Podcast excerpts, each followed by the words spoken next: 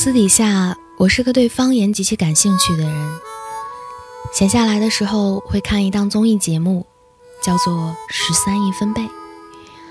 有一次，节目里出现了这样一个选手，那是个极其嗲的，像巨婴一样的男孩子。上来呢，就撒泼耍赖求收队，观众们当然越来越看不下去，黄妈也愤怒离开。然后他要求同队的大张伟留下来应对。费尽力气，终于解决好之后，我居然没有在大张伟那里看出一丝的不耐烦，只是听他默默地说：“哦，这大概就是每个小朋友都有和别人不一样的地方吧。”就是那样一个瞬间，我彻底沦陷了，因为我想。一定有一只纯洁无瑕的雪兔住在他心里吧，蹦蹦跳跳的，充满生命力的活着，才让他一直保有如此的纯净和善良。鸡汤固然是有千万种的熬法，但味道都是一样的厚重。把美好事物纯真的走完，把疲乏往期装进朴质的长街。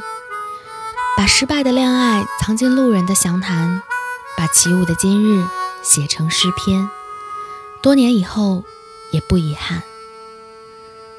听房东的猫唱这首歌的时候，我会不可免俗地想到那句：“愿你游历半生，归来仍是少年。”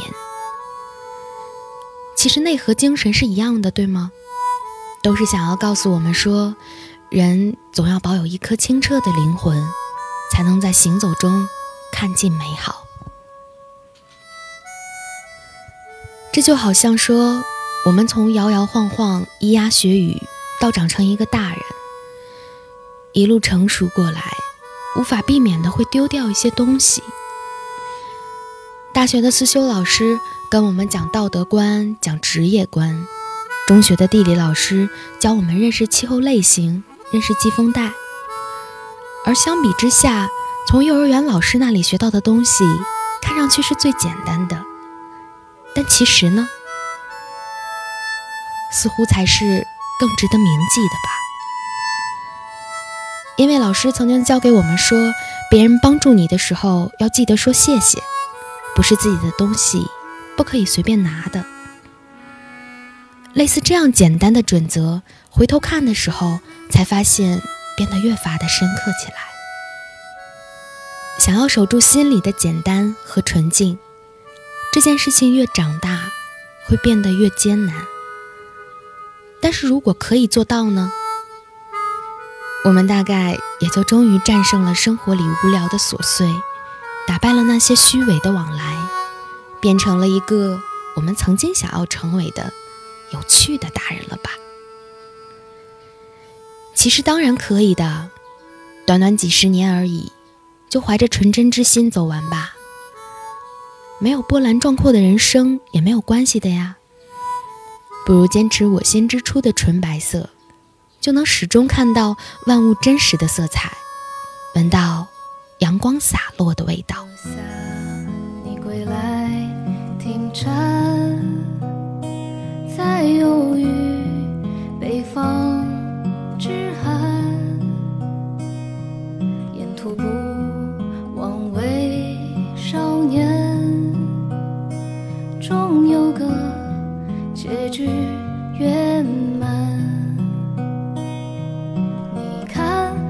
披细雨照耀过远帆，修理过小店某处忽明忽暗的灯盏。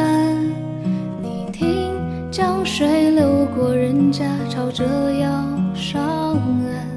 你去过烟花三月的江南。你看秋月温柔撕破了着暮冬大雪纷飞时贪玩。你说要忘却所有不愉快的片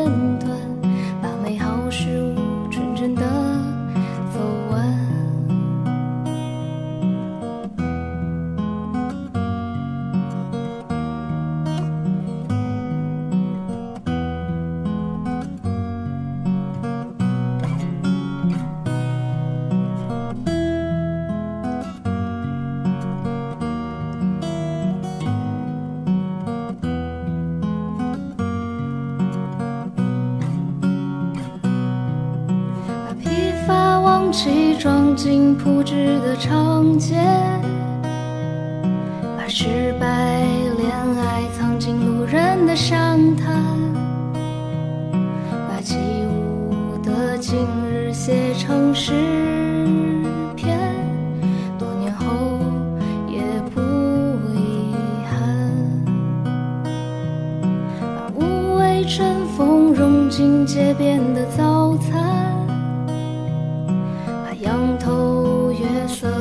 最潇洒的释然，把漫长的故事变成短暂，才配得起勇敢。